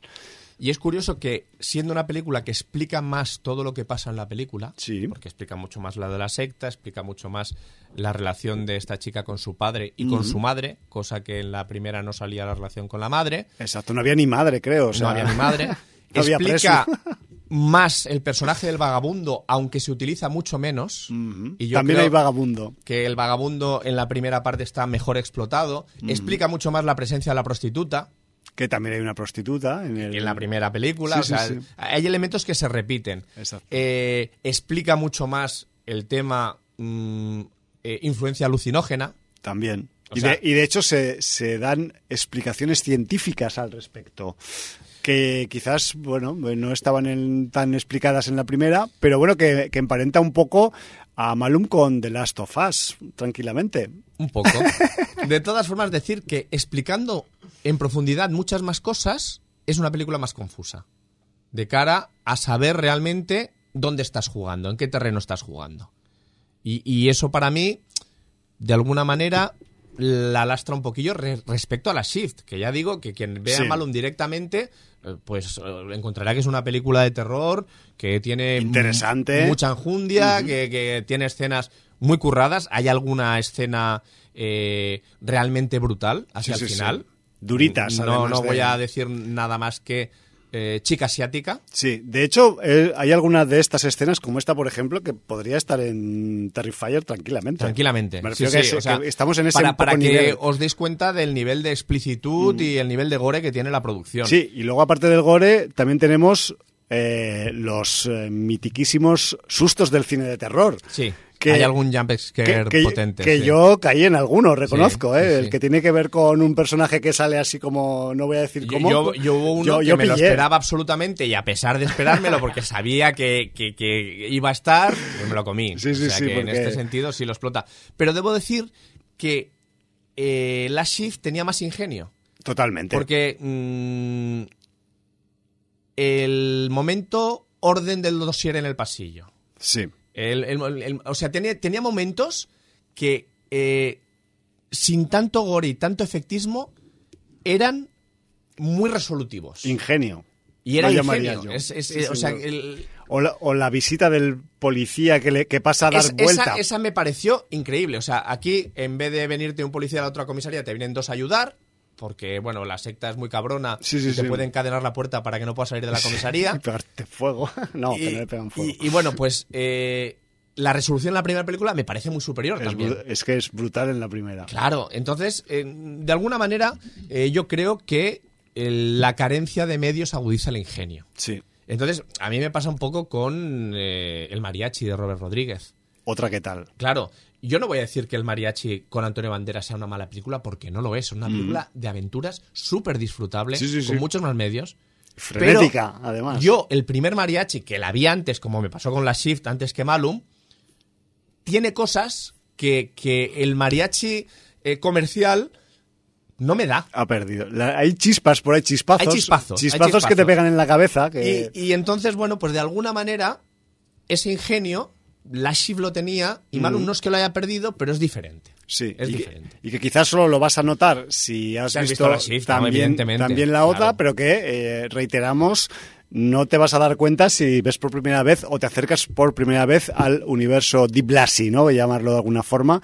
Y que además, pues bueno, que eso no quita que eh, todas esas implementaciones que hay, pues eh, están relativamente bien encajadas y estamos hablando simplemente de hacer una comparativa entre los dos títulos. Me refiero que si pillas a los títulos por separado, pues evidentemente eh, no van a caber este, digamos, estos, estas notas puntillistas que estamos aquí un poco sacando, ¿no? Pero que, entiendo que debemos contaros para que tengáis un poco todos los datos al respecto de cada, de cada título. Y aparte, pues también hay que reconocerlo que el, pues eh, toda esa implementación, sobre todo técnica también, que hay en Malum, pues juega evidentemente mucho más a favor que, que con Last Shift, porque Last Shift, eh, o sea, juega un poco pues aunque tiene algunas cuestiones de maquillaje que están muy bien curradas Sí, y, para- de, para y el también que sí, y de y también de em, caracterizaciones y vestuarios que también son- tienen algunos puntos la original que, que- que son que son muy inquietantes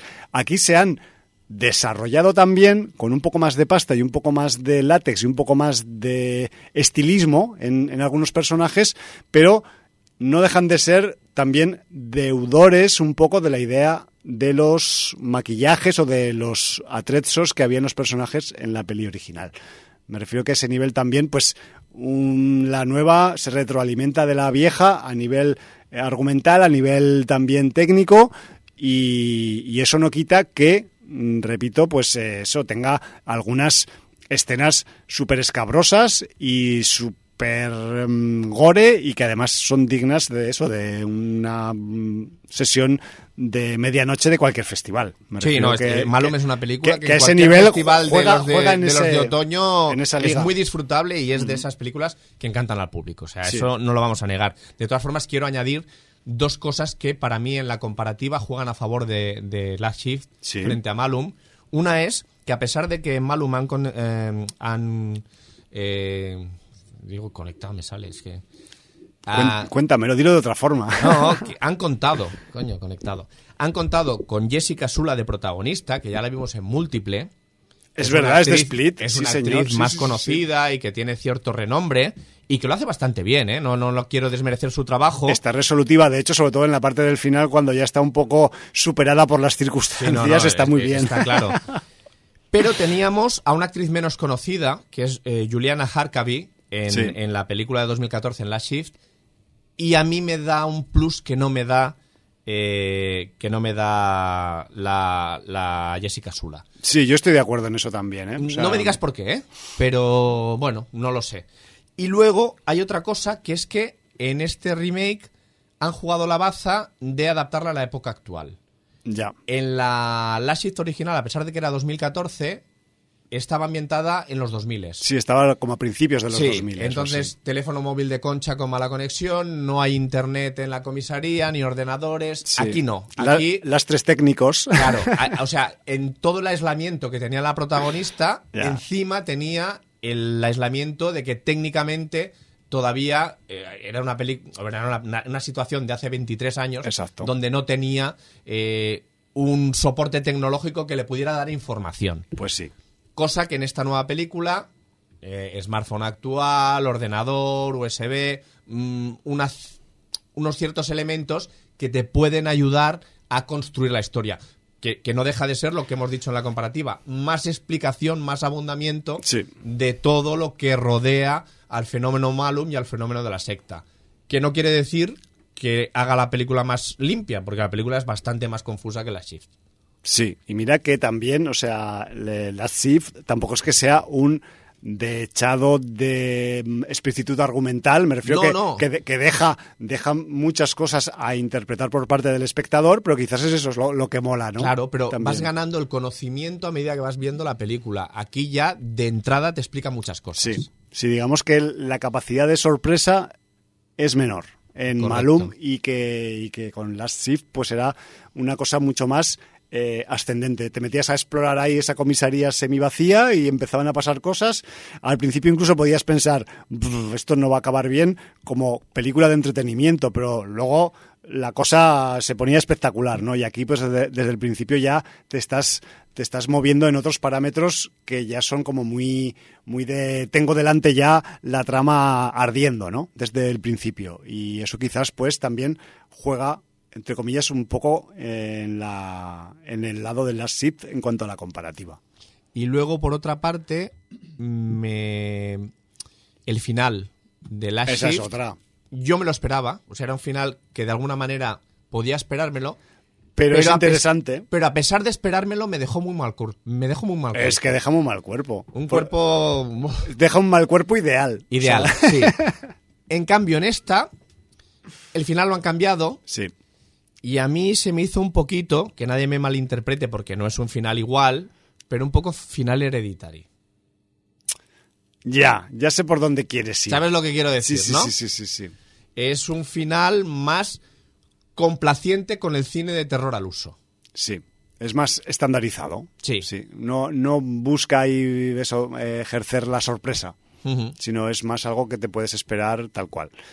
Y en cualquier caso, lo que sí que, y también esto quizás también hay que decirlo, porque evidentemente ya por la conversación que llevamos, ya os podéis imaginar que si nos tuviéramos que decantar por una, tanto Jordi como yo lo haríamos por Last Shift, a pesar de que todo, de que Malum tiene cosas muy interesantes. Pero eh, sí que es verdad que, por ejemplo, en Malum, una de las cosas que me ha gustado mucho también es el, el hecho de que el personaje de la protagonista, de la, de la policía, de la, la rookie que es Jessica Loren en la película y Jessica Sula, la actriz, pues que sobre todo en la parte del final, eh, la chavala pues se da cuenta de las cosas que pasan al final, evidentemente no las vamos a contar, pero como que queda eh, como hiperatónita y hiper sorprendida de eh, ese desconocimiento que tenía un poco de su propia mm,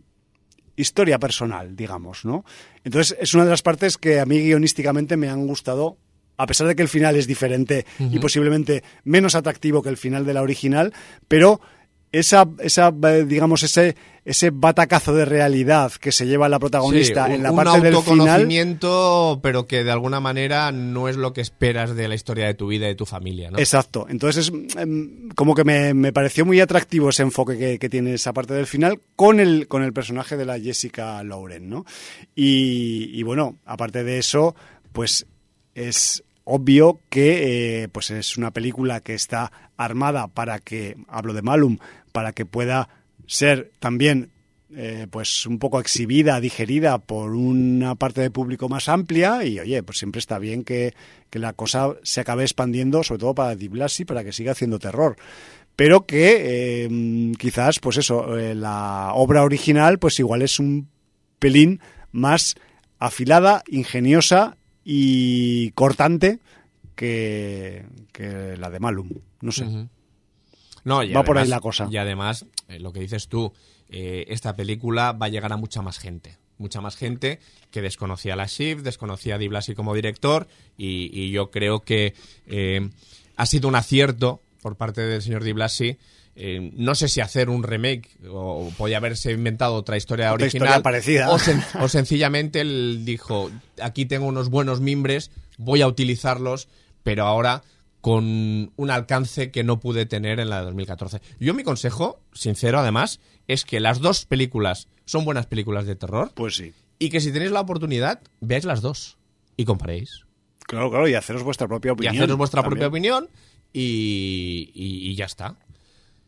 Y si solo vais a ver una, posiblemente ved Malum directamente. Yo creo que en este sentido, primero porque vais a tener en vuestros círculos más tema de conversación porque va a ser una de las películas. No, está- yo está- estoy convencido de que la Malum, actualidad un poco. Malum va a ser una de las películas de este verano de cine de terror que va a estar presente en muchas conversaciones frikis Mm. y que cabrón pensando en las conversaciones. no, pero es verdad, No, porque pero la va a bien, está y, que haya visto la Shift habrá muchos menos. Claro. Sí, porque ya es algo, menos. es un visionado histórico ya. Correcto. ¿no? Entonces, mm, bueno, pues eh, yo ved las dos, pero si no ves las dos, pues posiblemente yo elegiría Malum para, Bueno, para poder comentar actualidad. Yo por, por hacer una compensación en la balanza y por ser y por ser también un yin yang, que no un chinchan, pues yo os recomendaría que si tenéis solo que ver una, que buceéis a pesar de que ya no existe RARBG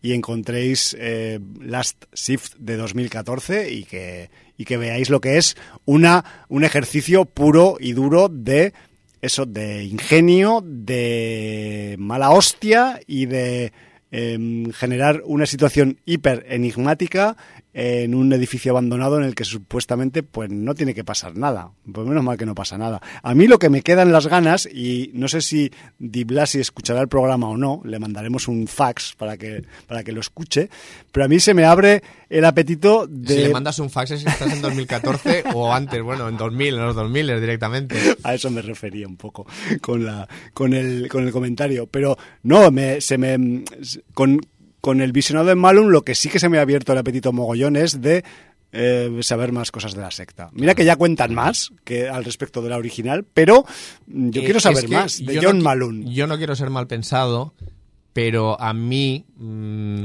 mm, me, lo, lo que ha hecho el señor Di Blasi con esa explicación, poner la secta desde el primer momento, en primer plano, mm, hablar tanto de, de John Malum, hablar de los precedentes, de Sí. que esa secta existe, existe desde hace bastante tiempo, de a quién rinde el culto y tal, de que ya sea en forma de precuela o de secuela, puede jugar la baza de mm, hacer nuevo contenido alrededor de, de esa historia. Hombre, pues Y- es y, que le da, y le da pie, ¿eh? y le da juego. Sí, es que además abriendo las puertas que abre en Malum a ese respecto, es, de hecho, y pues, se puede meter en unos fregados que, que sean completamente diferentes a estos dos títulos, ¿eh? Me Claro, que, no, pero además súper que funcionales sean, para el cine que de sean terror. complementarios, pero que vayan por lados totalmente op- diferentes, sí, opuestos sí. y que no tengan ni que ver ni con una comisaría, ni con una policía novata, ni nada por el estilo, sino que la secta en sí misma. Es que además, eh, digamos que esta secta, este culto, es muy rural, Sí. muy rural. eh, de hecho, cuando veas las imágenes lo entenderéis. Sí, no, tiene que Porque ver. es rural en todos los aspectos, de Sí. granja prácticamente. Es granjerístico, sí, sí, sí. Y las cintas encontradas de este culto ya dan muy mal rollo. Totalmente. Muy mal rollo. Está, está el phone footage subjetivo que hay en Malum está muy bien currado. Me Sí. refiero que en Last Shift sí que teníamos igual pues unas grabaciones que Sí. también pues eran precarias y que nos enseñaban cositas pero que insinuaban más que otra cosa, pero no, no, aquí en Malum Aquí el, se ha apostado por el mal rollo el, de, el phone de lo que footage secta, que existe sí. dentro de la historia es espectacular.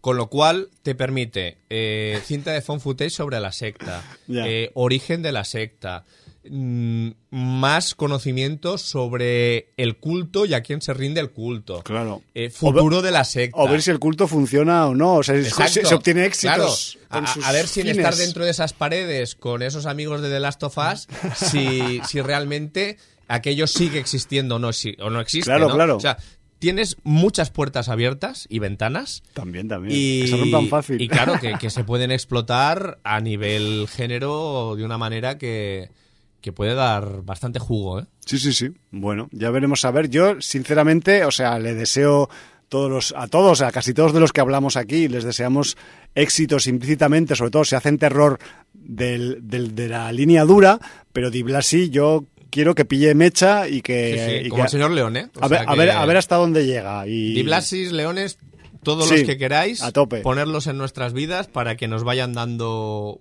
una película de estas cada año, cada dos años, Sí. porque nosotros la disfrutaremos. Es extraño, ¿eh? O sea, tienen, tienen los apellidos que son parecidos a De Niros también. Sí, yo no sé si tienen origen italiano o no, pero bueno, quizás algún ancesto tendrán, porque Sí, allí, sí. ya sabes, en aquellos pueblos de allá de Norteamérica, ninguno es originario de allí, o casi ninguno. no, porque Entonces, los tienen en reservas a los originarios. eso, todos vienen de algún lado, entonces, pues claro, pues eh, de, de algún sitio tienen que venir. Entonces, bueno, yo qué sé. Eh, creo que lo hemos expuesto todo, ¿no? Yo a, creo que. A efectos, digamos, de comparativa Malun Last Shift y que Y si tenemos valientes que vean las dos películas, por favor que nos dejen su opinión en, En el el libro de visitas sí. o en iVoox diciéndonos eh, la comparativa y qué opinan, si se quedan con una, si se quedan con otra. le importará mucho a Jordi Vaquero si las han visto en orden cronológico o no, etcétera, etcétera. Sí, y además es posible que algunas y algunos de vosotras ya vierais en su momento Last Shift en su año, que me refiero que nosotros Bueno, en el libro de visitas. nosotros no lo vimos, Creo que pero- Chemix vio Sí, el eso. había visto la Shift y la recuperó y la volvió a ver. Porque Por él la vio en 2014. o sea Claro, claro, que hace días sí, que y, es un ejercicio que. y, y que hizo su recorrido pequeñito, la original, pero bueno, que ahora pues es momento de, de sacarla a pasear otra vez en un momento dado. Así que bueno, pues con esto igual ya nos tenemos que pensar en que andamos ligeramente fuera de tiempo, no, para no, variar. no explícitamente fuera de tiempo, pero ya nos Bueno, estamos pasando un poquito, sí. Y además, pues si algo eh, implementa Malum respecto a Last, a Last es la secta y eh, algo que se repite y que te retruena en la cabeza y que te sirve como una especie de, no sé si, mm, pues eso, salmo recitado que, que, se te mete en tu cerebro y que no te lo puedes quitar de encima es la cancioncita que Sí, tienen el coro de personas femeninas de la secta de John Malum que tienen pues una canción que por lo visto en aquel pueblo es un éxito local porque Sí, la, canta todo el mundo. de estas inocentes de granja, de la pastorcita tenía una ovejita, Sí, pero bueno, algo así. que, que realmente tiene un trasfondo un poquito diferente. Sí, digamos que eh, la canción, si la busquáis en internet o en la banda sonora de la propia película Malum, la cosa se llama From the Kingdom of Our Father, the truth will be freed. Pero todo eso cantado con una voz inocente y no grave como la mía y de proveniente de gargantas eh, femeninas jóvenes que siempre queda más eh, a priori pues suave y angelical, aunque puedan ser auténticas killers las que cantan esto después, ¿vale? Así que bueno, con, con este From the Kingdom of Our Father nos vamos a marchar, nos vamos a ir por donde hemos venido y eh, ya sabéis nuestra opinión sobre Last Shift, sobre Malum y que solo nos queda despedirnos como es obvio despedirse aquí en Sin Audiencia. Valar Morgulis. Motherfuckers de las sectas rurales que además tienen granjas.